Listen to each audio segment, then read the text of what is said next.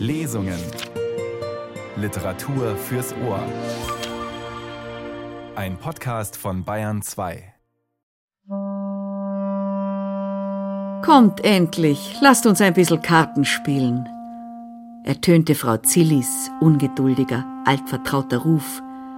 Und das Tarockspiel wurde fortgesetzt, als ob es nie durch Unheil unterbrochen worden wäre. Und doch, der Schein trügt, das Spiel ist allenfalls Fassade. Noch einmal folgen wir der Geschichte einer Familie, die mit Tolstois berühmten Worten unglücklich ist auf ihre Weise, der Familie der Schriftstellerin Vicky Baum. Willkommen sagt Nils Beindker. Vicky Baum, 1888 in Wien geboren, war eine der vielgelesenen Schriftstellerinnen in der Weimarer Republik. Anfang der 1930er Jahre ging sie in die USA. Ihr Roman Menschen im Hotel wurde verfilmt, in der Hauptrolle Greta Garbo. Vicky Baum blieb in den Vereinigten Staaten. Sie schrieb Drehbücher. 1938 erhielt sie die amerikanische Staatsbürgerschaft. In Deutschland wurde ihr Werk verboten, ihre Bücher gehörten zu denen, die die Nationalsozialisten am 10. Mai 1933 verbrannten. Kurz nach ihrem 70. Geburtstag, so berichtet Vicky Baum in ihrer Autobiografie, stieß sie in einem Antiquitätengeschäft irgendwo im Westen der USA auf eine Reihe von Objekten, die sie an die eigene Kindheit erinnerten. Darunter eine monströse geblümte Waschschüssel mit Krug. Diese Funde animierten sie, zurückzublicken auf ihr Leben, auf ihre Kindheit und Jugend, die Jahre der Weimarer Republik und den Weg nach Hollywood. 1962, zwei Jahre nach dem Tod von Vicky Baum, erschienen ihre Erinnerungen. Es war alles ganz anders. Heute noch einmal ein Blick auf eine keineswegs leichte Wiener Kindheit und auf den Vater, für die Erzählerin eine ambivalente Figur. Christa Berndl hat aus Vicky Baums Buch gelesen. Da ist er also. Zunächst seine Brille, nach der ich zu grapsen versuche. Dazu ein Schnurrbart, der viel Ähnlichkeit mit Gras hat, Bartstoppeln, ein Prickeln und hinterher Kratzer, wenn er aus Scherz seine Backe an meiner reibt und mich damit zum Weinen statt zum Lachen bringt.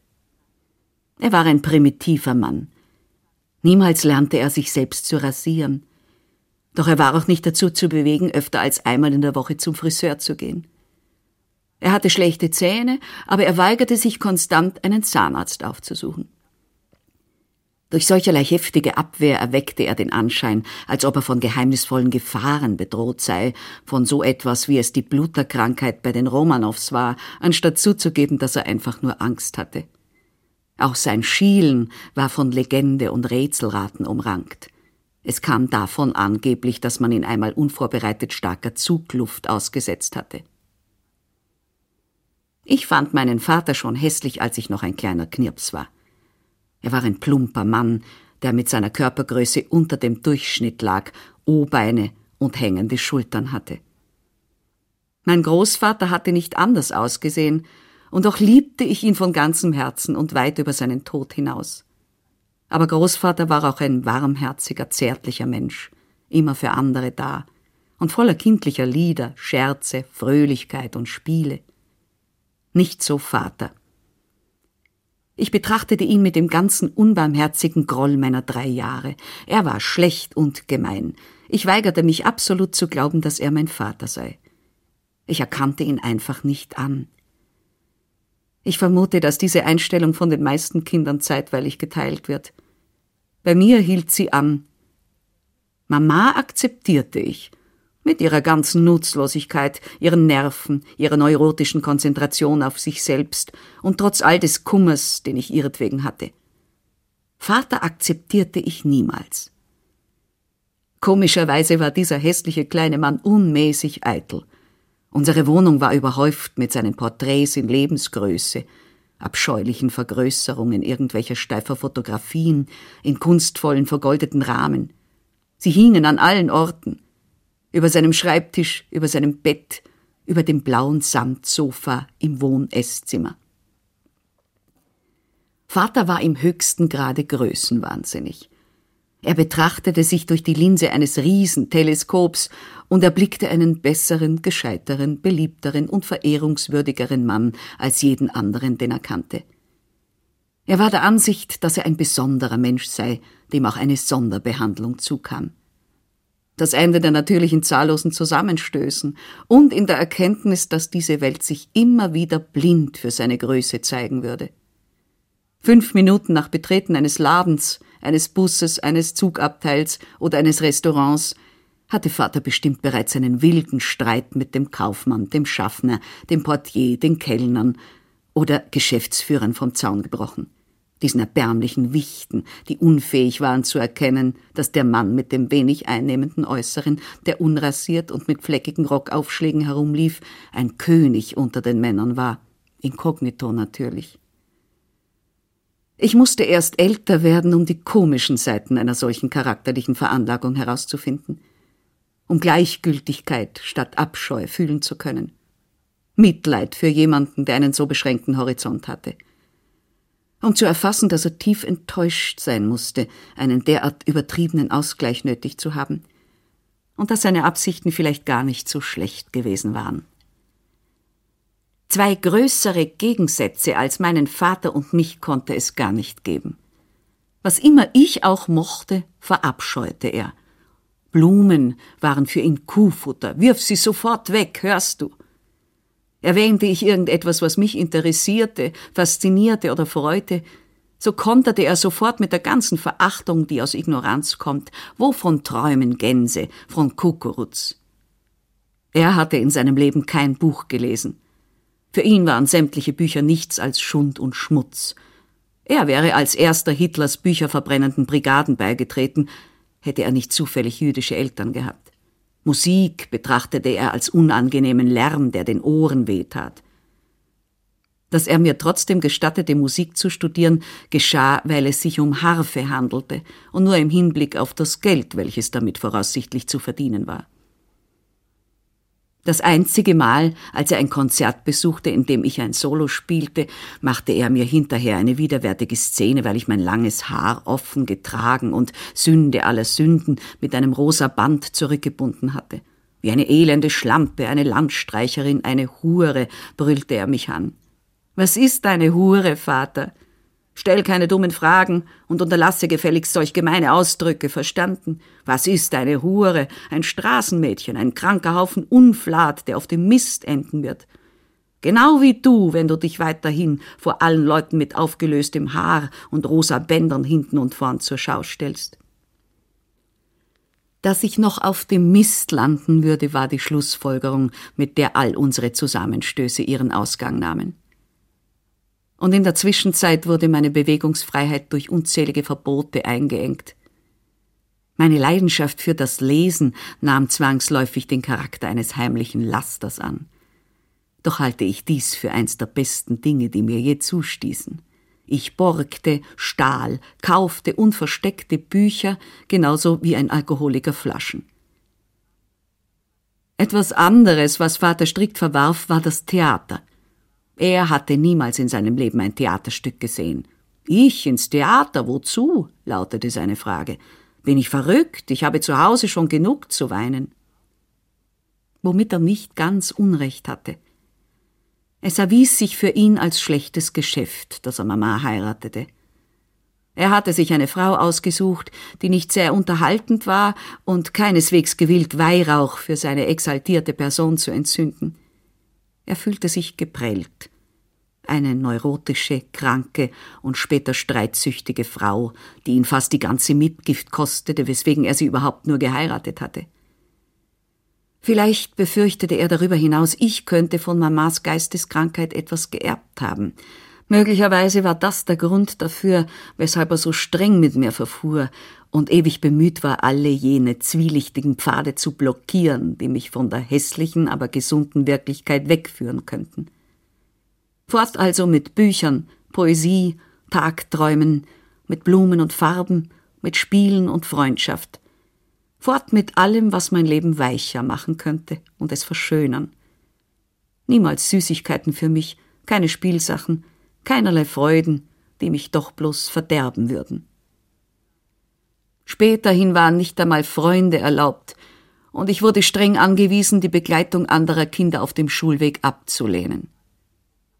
Das alles trug noch mehr dazu bei, dass ich eine einsame kleine Wölfin wurde, als das peinliche Geheimnis, eine verrückte Mutter zu haben. Merkwürdigerweise war Vater trotz seiner Verachtung für jegliche Kunst leidenschaftlich an Tanz und Ballett interessiert. Manchmal glaube ich, dass er in der ganzen Harmlosigkeit seiner Zeit ein unbewusster, latenter Homosexueller war. Sehr oft sprach er zum Beispiel von einer glückseligen Epoche in seinem Leben, die er so bezeichnete, als ich mit Hassreiter verheiratet war.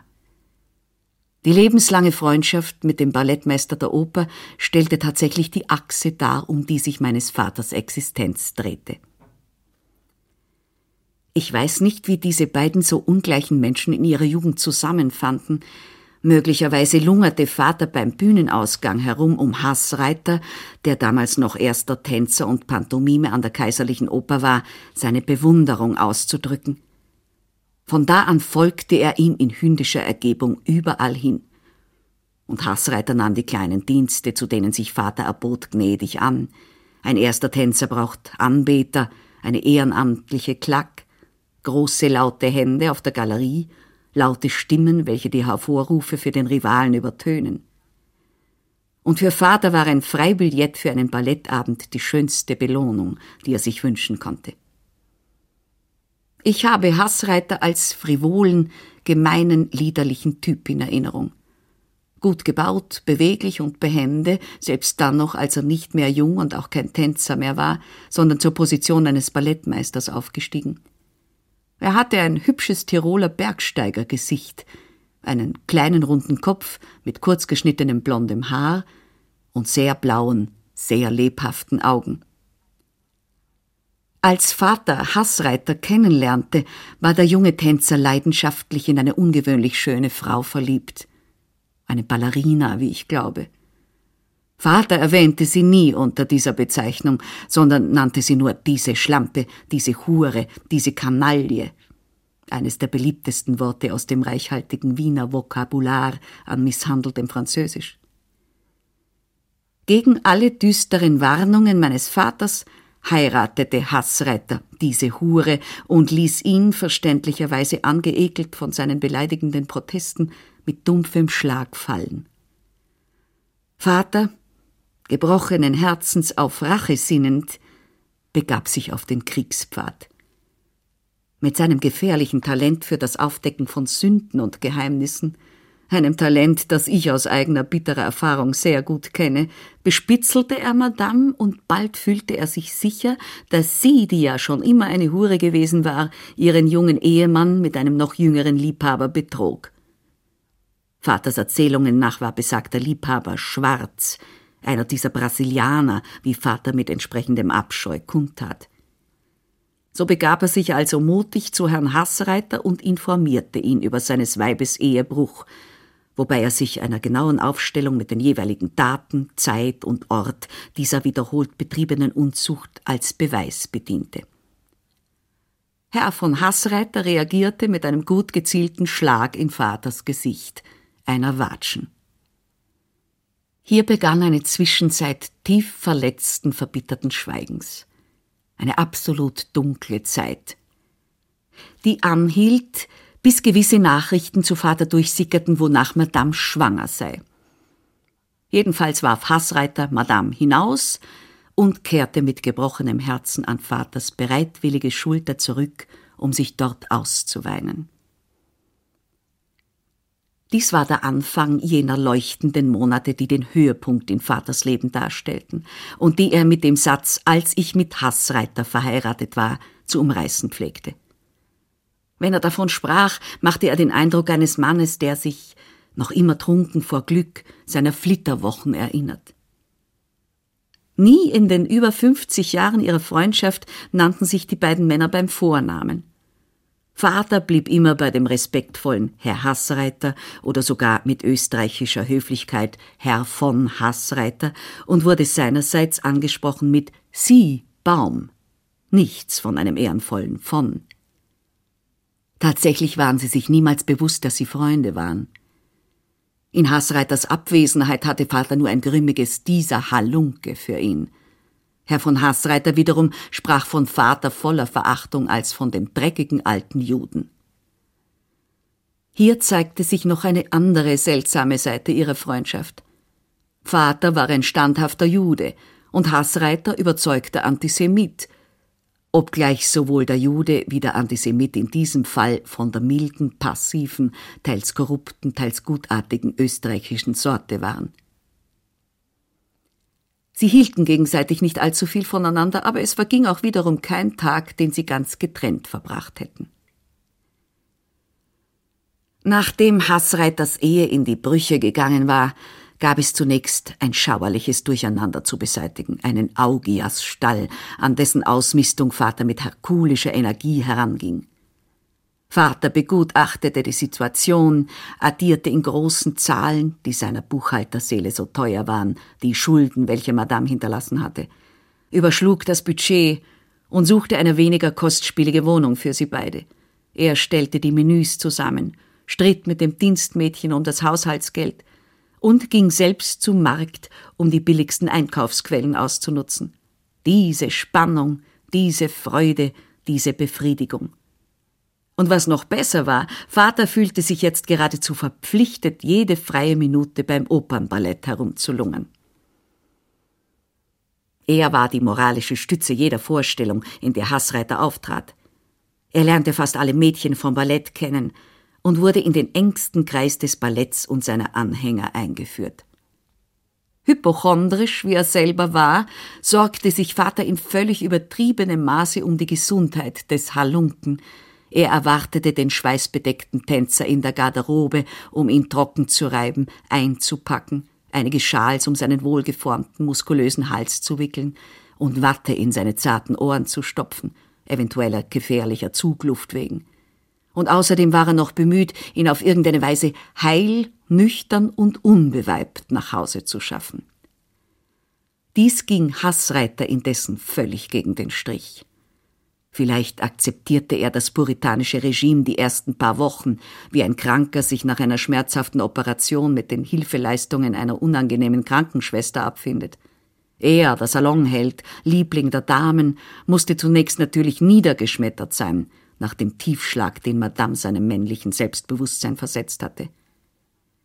Als er aber dann bei neun wieder aufstand, hielt er sich an die Gewaltmethode, die in solchen Fällen gewöhnlich von gesunden, männlichen und nicht allzu zart beseiteten Männern als Therapie verwandt wird. Er trank, spielte, hurte herum. Er schlief hemmungslos mit jedem Frauenzimmer, das er erwischen konnte. Neue Schulden, neue Skandale, Katzenjammer, und künstlerischer Niedergang. Seine Knie wurden so weich, dass er kaum fähig war, gerade zu stehen. Er verlor sein ganzes Format. Seine Entrechats waren ein Schauspiel, das einen krank hätte machen können, erzählte Vater. Und die bloße Erinnerung an diese längst vergangenen Zeiten ließ ihm noch immer die Zornesadern auf der Stirn schwellen. Hassreiter glitt vom Premier Danseur ab zum ersten Mimen, einer Stellung, die gewöhnlich für alternde verbrauchte Tänzer reserviert war. Hassreiter musste sich wieder verheiraten. Ihr Idyll aufzugeben war für Vater eine heroische Entscheidung, jedoch er fühlte dunkel, dass einer Frau Möglichkeiten für die moralische Sanierung dieses Halunken zur Verfügung standen, die ihm selbst unglückseligerweise abgingen. Wie der heilige Paulus von dem er gewiss noch nie gehört hatte, schien er der Auffassung zu sein, für einen Mann, der offenbar nicht leben konnte, ohne dass allnächtlich eine Frau sein Bett teilte, sei es besser, sich zu verheiraten, als von seinen Leidenschaften verzehrt zu werden. Ohne mit seinem Freund darüber zu diskutieren, schritt Vater zur Tat. Ich hätte ihn gern gesehen, wie er zuerst eine dezente und dennoch wirkungsvolle, nicht zu teure Heiratsanzeige ausbrütete um dann den Erfolg abzuwarten. Wahrscheinlich lag sie etwa auf der Linie von Herr 45, elegante Erscheinung, gesicherte Position, möchte mit vornehmer Dame in den Dreißigern gut aussehend, Mitgift erwünscht, Witwe angenehm, zwecks späterer Ehe in Verbindung treten. Das Witwe angenehm war ein kühner Vorstoß in die Sexualpsychologie. Sogar Vater, der niemals eine Jungfrau, ausgenommen natürlich seine Schwestern, gekannt hatte, spürte, dass man schon die Erfahrung einer verwitweten Frau brauchte, um den Freund zu diesem Zeitpunkt richtig zu lenken. Tagelang überschwemmten wahre Brieflawinen den zuständigen Poststalter. Nicht alles seriöse Heiratsangebote. Vater sortierte sie methodisch. Es war bestimmt ein vernichtender Einblick in das Leben für ihn, der niemals richtig gelebt hatte. Schließlich traf er seine erste Wahl. Eine hübsche junge Witwe mit einer ansehnlichen Aussteuer. Was als nächstes kam, weiß ich von ihr selbst. Mit Vorbedacht erschien sie etwas früher am Ort des verabredeten Rendezvous, einem kleinen Straßencafé in einem ruhigen, herrschaftlichen Vorort. Sie wählte einen Tisch, der hinter einem efeu bewachsenen Gitter stand, so konnte sie den erwarteten Kandidaten mit Muße beobachten, ohne selbst gesehen zu werden. Als Anstandsdame brachte sie die übliche hässliche Freundin mit, die alle hübschen Frauen so gern als Staffage benutzen. Jene pickelhäutige, flachbrüstige Tante Slavek, die ich als die Güte selbst in Erinnerung habe, wurde an einem anderen Tisch platziert. Sie war sozusagen als Falle für die künftige Jagdbeute gedacht. Als Erkennungszeichen trug sie dort, wo man den Busen suchte, eine weiße Nelke. Vater hatte sich ebenfalls eine weiße Nelke ins Knopfloch gesteckt. Er kam allein, schielend, O-Beine, Schuppen, fleckige Revers und das Übrige. Vorsichtig äugte er durch seine Brillengläser nach allen Seiten. Von ihrem sicheren Platz aus begutachtete ihn die Witwe und dachte nur noch, du lieber Gott, was für ein hässlicher Frosch.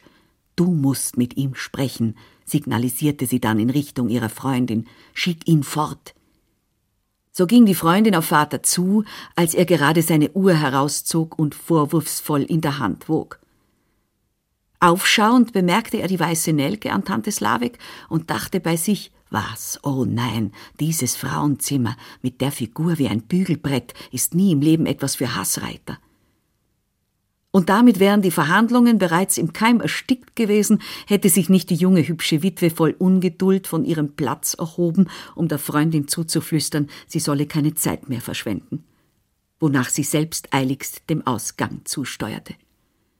Dies aber versetzte Vater, dem mit einem Mal klar wurde, dass es sich hier offensichtlich um ein zweifaches Missverständnis handelte, in solche Panik, dass er ihr mit dem Ruf Ich bin es doch gar nicht, er ist es, nachjagte und ihr einige Fotos von Hassreiter unter die Nase hielt. Hassreiter in Zivil, heiter, betörend, Hassreiter im engen Trikot, die kräftigen Beinmuskeln unwiderstehlich zur Schau gestellt, Hassreiter als Harlekin, in einer kapriziösen Commedia dell'arte Pose, in der ausgestreckten Hand ein großes zerbrochenes Herz aus Papiermaché und als romantischer Liebhaber an Giselles Grab. Sichtbar sehr beeindruckt ließen sich die Witwe und ihre hässliche Freundin wieder nieder, und Vater entwickelte ihnen seinen Schlachtplan. Zunächst verlangte er der möglichen Frau Hassreiter das heiligste Ehrenwort ab, nie, niemals im Leben die prosaische Tatsache preiszugeben, dass sie auf eine Heiratsannonce geantwortet habe. Sie musste Hassreiter durch Zufall kennenlernen. Er, Vater, würde das schon arrangieren und, und von da ab werde ich die Sache selbst in die Hand nehmen, unterbrach ihn die Witwe mit fester Stimme. Überlassen Sie es mir, sonst verderben wir alles. Sie sagte wir, einer der großen Augenblicke in Vaters Leben. Was sie meinte, war natürlich sie, sie verderben alles, sie armer, ungeschickter, kleiner Schlemiel. Obwohl Vater in seiner kolossalen Einbildung sich für einen Mann hielt, der alles unvergleichlich viel besser wusste und tat als irgendein anderer, er, der sämtliche Philosophen, Wissenschaftler und Professoren ausstechen und die Monarchie mit einem kleinen Finger verwalten könnte, indem er ganz einfach alle Steuern abschaffen würde und natürlich auch davon überzeugt war, ein Diplomat ersten Ranges zu sein, unterwarf sich für dies eine Mal dem Willen der tatkräftigen, hübschen jungen Witwe und übergab ihr die Zügel.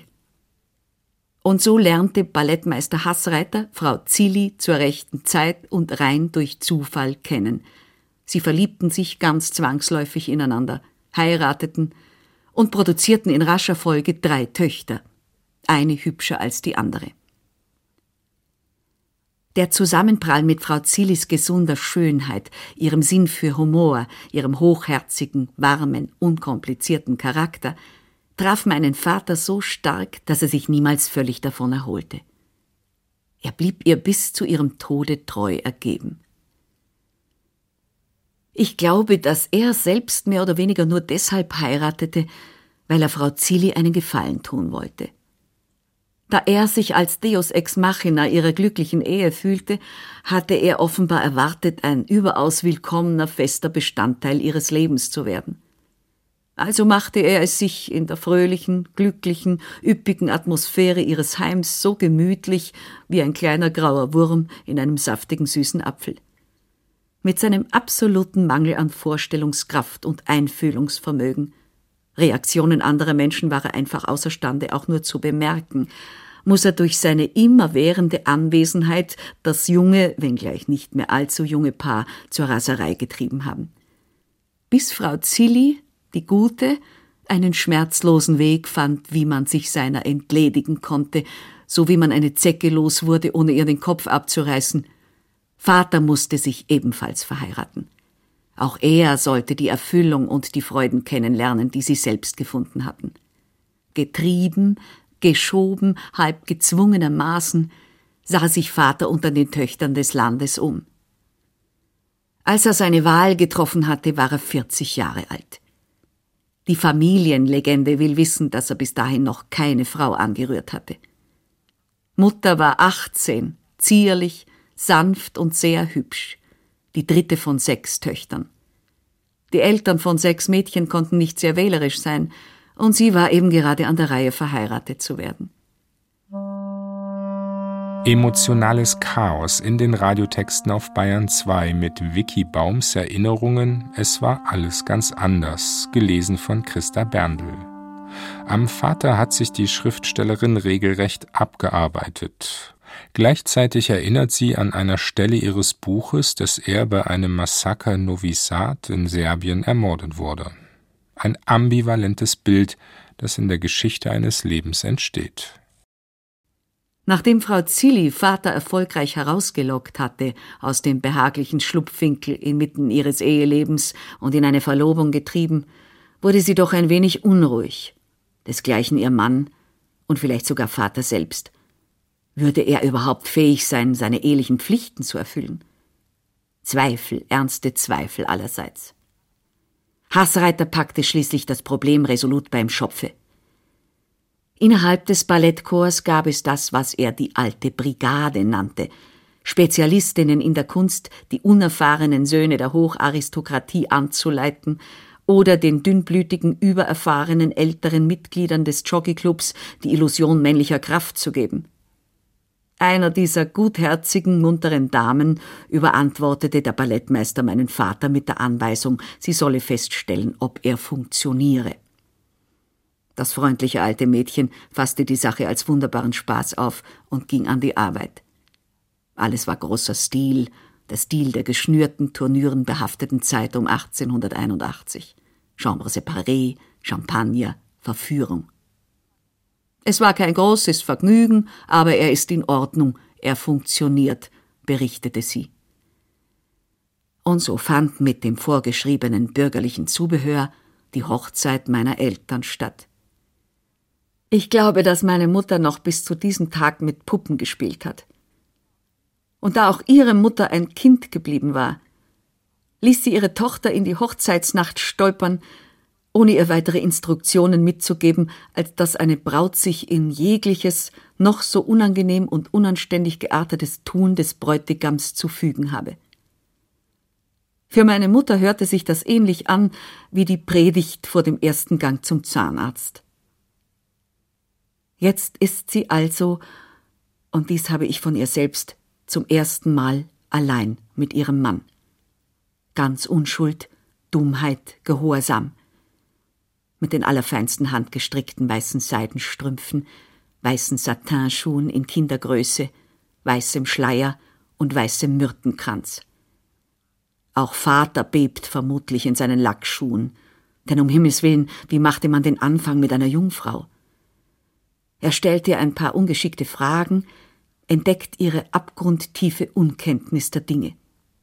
Es rührt ihn zwar, doch es macht die ohnehin schwierige Situation noch um oh so viel schwieriger.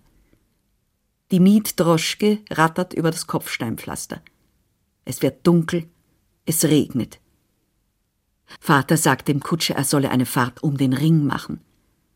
Das ist kostspielig, aber er braucht Zeit, um seiner kleinen Frau die schrecklichen Tatsachen des Lebens zu erklären. Ich bin sicher, dass er es mit Methode tat, in echtem Revisorenstil und den rauen, ungeschminkten Ausdrücken eines älteren Junggesellen. Mama fröstelte, zitterte, seufzte vor Angst, hielt mühsam die Tränen zurück. Woher wusste er nur all diese schmutzigen Dinge? So überlegte sie. Ehrlich bis ins Letzte, wie Vater war, bekannte er überdies noch, was er mit dem Ballettmädchen getan hatte, respektive sie mit ihm, als sie ihn in der Ars Amandi unterwies. Vielleicht hätte Mama, wäre in seinem Bericht über diese klägliche Affäre auch nur ein Schimmer Leidenschaft oder ein Funken Behagen aufgetaucht, sogar Gefallen daran gefunden – möglicherweise ein bisschen Wärme für den wunderlichen Kauz, den sie geheiratet hatte, gefühlt. Doch er wies lediglich immer wieder darauf hin, ja er konnte nicht genug hervorheben, dass es für ihn nur eine Pflicht und eine sehr unangenehme gewesen sei. Ein Gefallen, den er seinen Freunden, den Hassreiters, habe tun wollen, einzig und allein um sich zu vergewissern, dass er zum Ehemann befähigt war.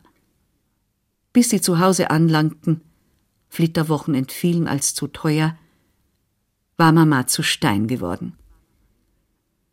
Um die Mitte dieser gänzlich viktorianischen Hochzeitsnacht lief sie fort, zurück zu den Eltern, wie so manche andere entsetzte junge Braut.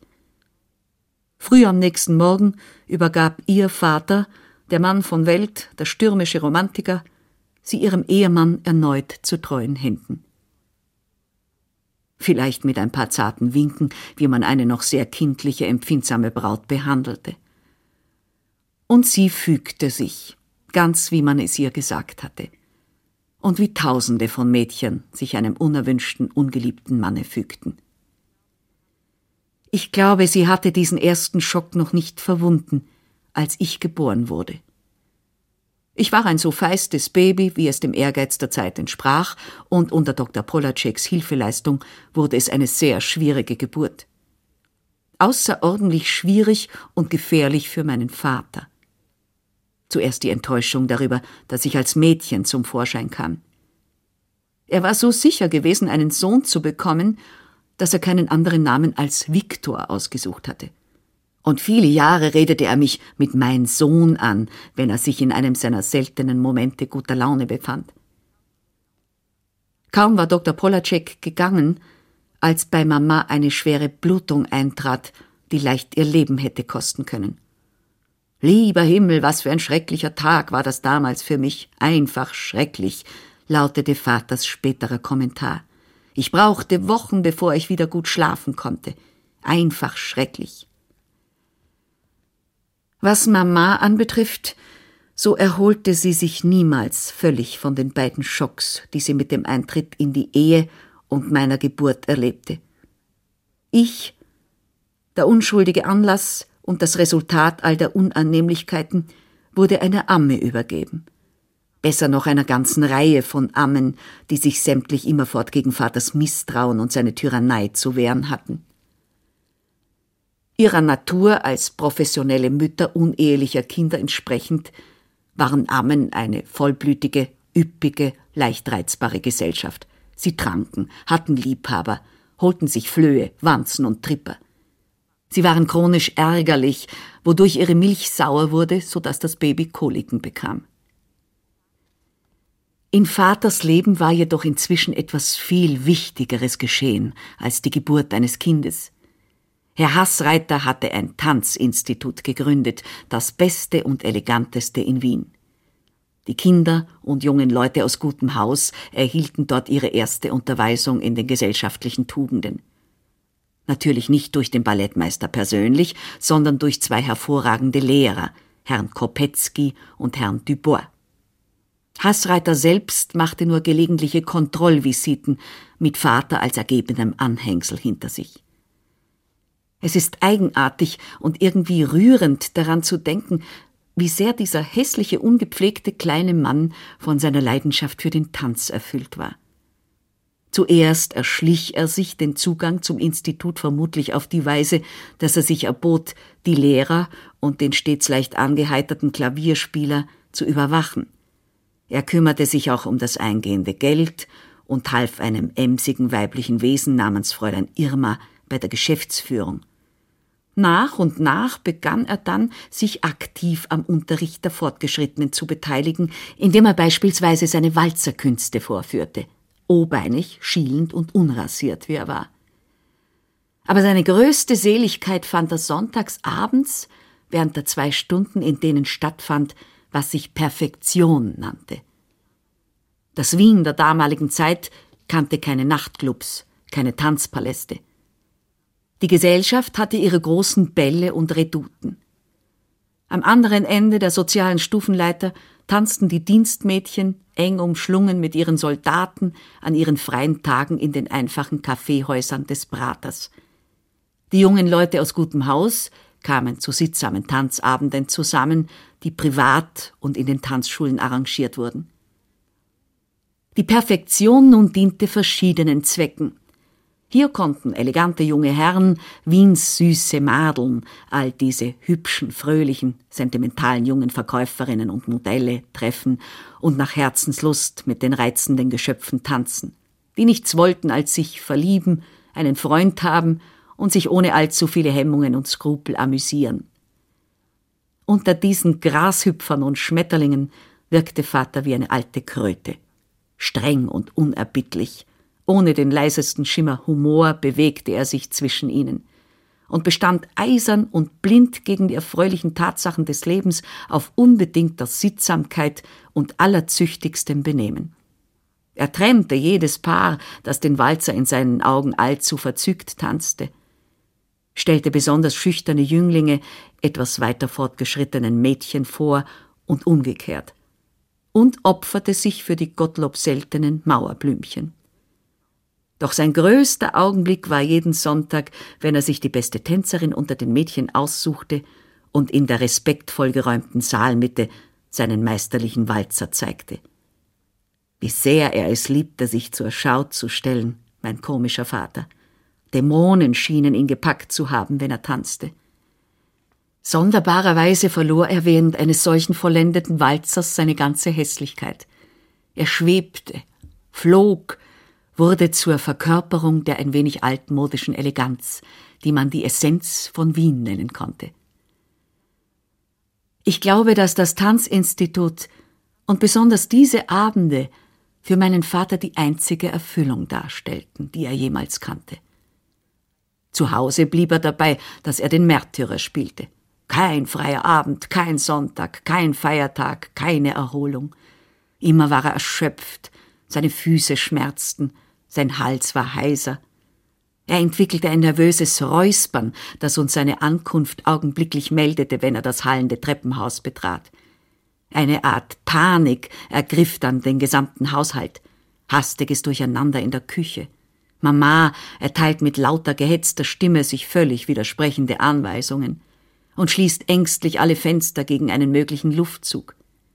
Ich stelle den Inhalationsapparat zurecht, die Hausschuhe, den schmierigen roten Fes, den Vater während der Mahlzeiten zu tragen pflegt. Man bringt eine Schüssel mit warmem Wasser herein, worin ich Vaters knotige Füße waschen werde. Ich hasste jede Sekunde dieser biblischen Zeremonie und verfluchte sämtliche gastfreundlichen Damen des Alten und Neuen Testaments, weil sie sich eine Handlung auferlegt hatten, die sie doch höchstwahrscheinlich ebenso kritikwürdig fanden wie ich. Seit Vater das Oberkommando im Tanzinstitut übernommen hatte, nahm sein Größenwahn überhaupt immer beängstigende Reformen an. Er betrachtete sich als einen großen Meister, einen Star und betrug sich dementsprechend. Zum Beispiel flüsterte er nur noch, damit seine Stimme geschont wurde. Außer wenn er es gelegentlich vergaß, weil er Mama, das Mädchen oder mich beschimpfen wollte. Niemals sah man ihn ohne hochgestellten Kragen und den Hals in wollene Tücher eingepackt. Bevor er zu Bett ging, mussten wir alte Socken mit Schmalz bestreichen und sie ihm sodann als Kompresse um den Hals wickeln, während er Husten imitierte wie ein Kind, das Sirup haben wollte. Mein Gott, kannst du das nicht selber tun? fragte Mama, angeekelt, und spreizte ihre fettbeschmierten Finger. Nein, Vater konnte das nicht. Er war die unbeholfenste Person der Welt. Wir mussten ihn in seine Socken und sein Hemd stecken und ihn zuknöpfen wie ein Baby. Er lernte niemals die Kindergartentricks, wie man einen Schnürsenkel band oder mit einer Sicherheitsnadel umging. Und an seinem Platz sah das weiße Tischtuch immer wie eine vielfarbige Palette aus, mit all den Flecken von Suppen, Soßen und Gemüsen. Großmutter lebte noch, als Vater in unbewusster Nachahmung anfing schwer zu atmen, seine Augen zu schließen, nach seinem Herz zu tasten, seinen Puls zu fühlen, im Spiegel besorgt seine Zunge zu studieren oder an den Adern auf seinem Handrücken herumzuzupfen. Ich weiß nicht, ob derlei Demonstrationen Mama irgendwelche Ängste einjagten. Ich glaube, sie war zu sehr mit sich selbst beschäftigt. Nach und nach hatte sich bei ihr der manisch-depressive Zyklus eingelaufen. Stunden, Tage, Wochen gab es, während derer sie völlig nach innen gekehrt lebte. Sie saß auf dem blauen Sofa und spielte unablässig an den Glasperlen ihrer langen Kette herum, die flackernden Augen ins Nichts gerichtet. Zu anderen Zeiten war sie wieder ganz normal, ein wenig allzu normal sogar. Dann redete sie zu viel, lachte zu oft und zu laut und tat sehr geschäftig mit vielerlei Dingen, die sie anfing und nie vollendete. So gaben sich Euphorie und Melancholie die Hände.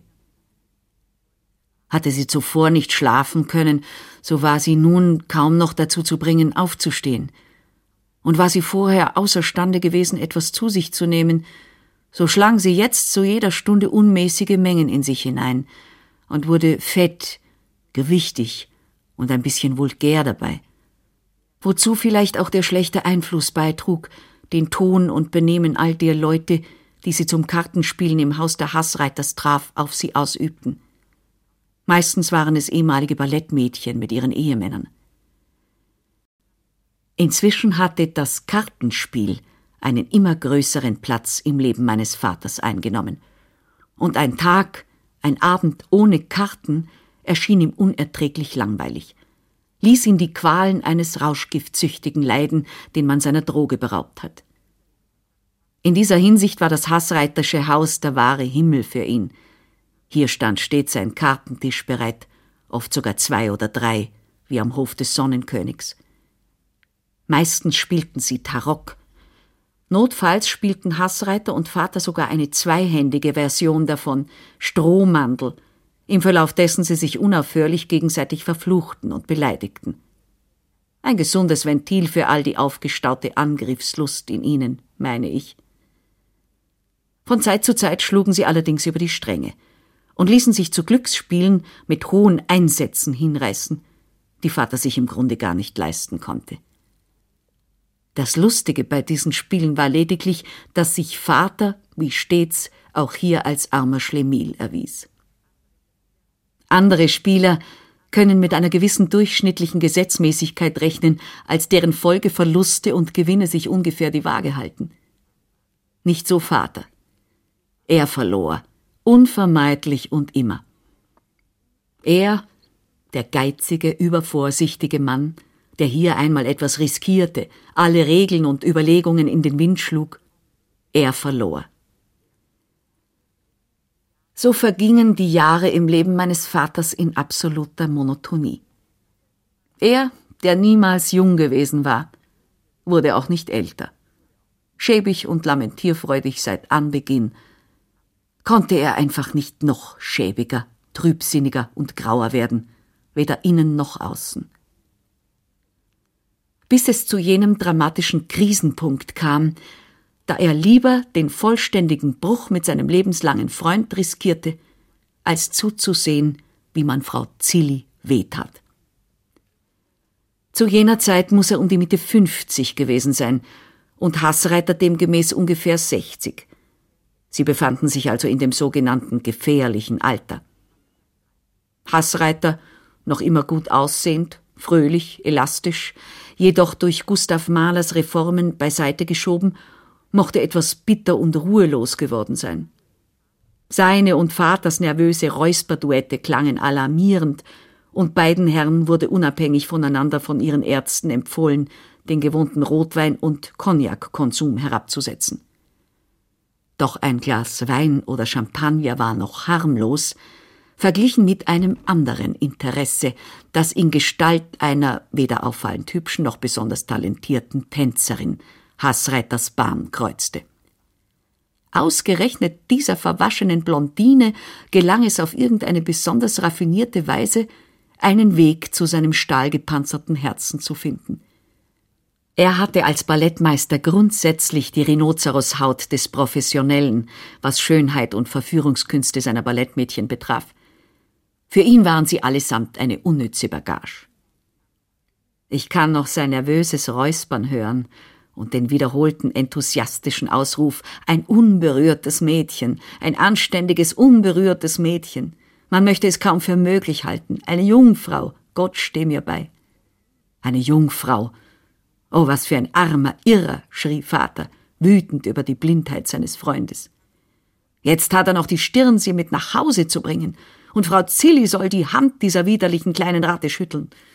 Mein Gott, das Mädchen ist nicht älter als seine Tochter, hat er den vollkommen den Verstand verloren. Meine Frau Zilli so zu verraten.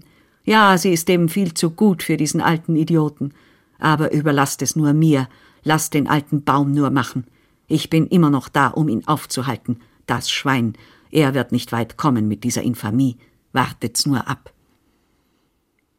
Und hier folgte dann eine getreue Wiederholung der Tragödie, die während Hassreiters erster Ehe aufgeführt worden war. Außer dass Vater dieses Mal nicht deshalb zur Tat schritt, um den Freund selbst, sondern um die Frau seines Freundes, seine heiß verehrte Frau Zilli, vor Unrecht und Betrug zu schützen. Er spionierte der jungen Tänzerin nach, die der ihre geleitete Ballettmeister immer wieder und weit über ihr Verdienst hinaus begünstigte. Da er den Verdacht hatte, dass das Mädchen mit einem der Solotänzer liiert war, beschloss der Meisterdetektiv, die entwürdigende Rolle eines Freundes bei dem Mädchen und ihrem Tänzerfreund zu spielen.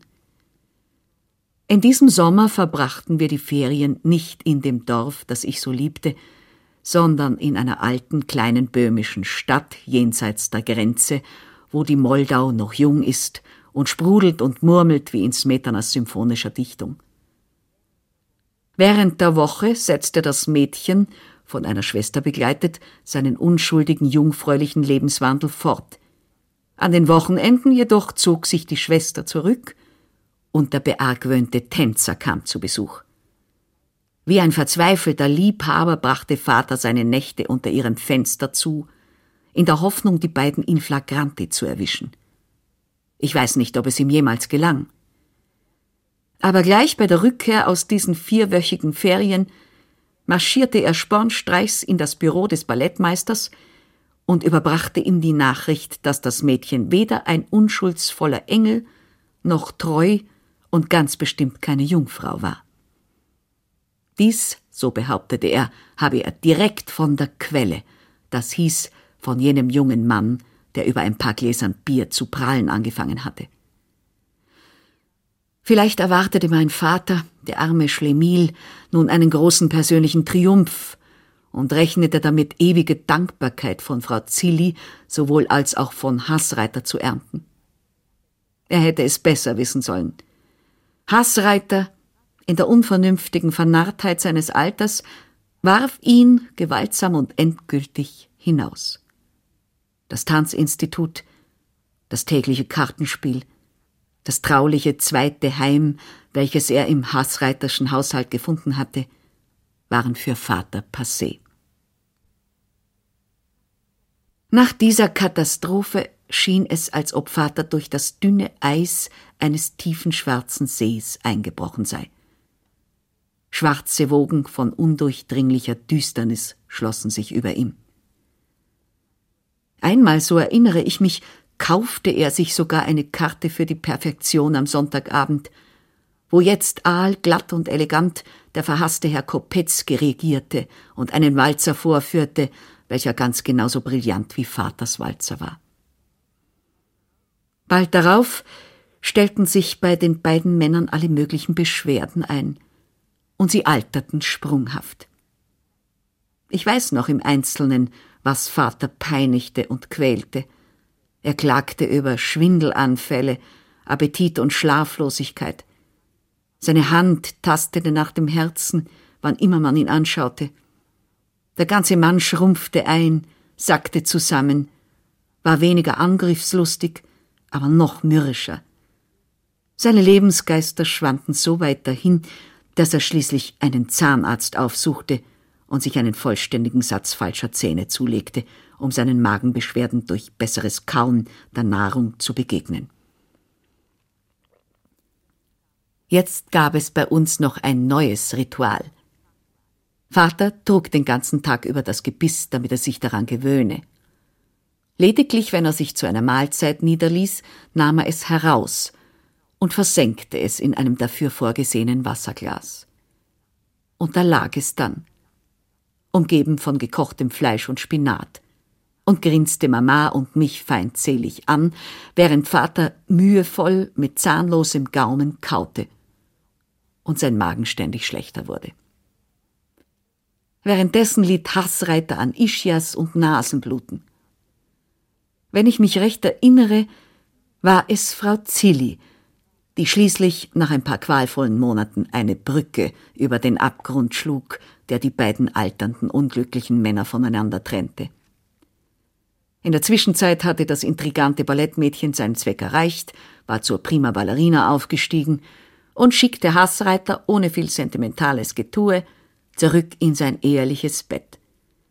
Die beste Prima Ballerina, die wir je gehabt haben, beharrte der Ballettmeister eigensinnig, um seinen Rückzug zu bemänteln. Vater, einmal weniger taktlos als gewöhnlich oder auch vorsichtiger geworden, zuckte nur skeptisch die Achseln. Kommt endlich, lasst uns ein bisschen Karten spielen, ertönte Frau Zillis ungeduldiger, altvertrauter Ruf, und das Tarockspiel wurde fortgesetzt, als ob es nie durch Unheil unterbrochen worden wäre. Vicky Baum Es war alles ganz anders. Lesung mit Christa Berndl.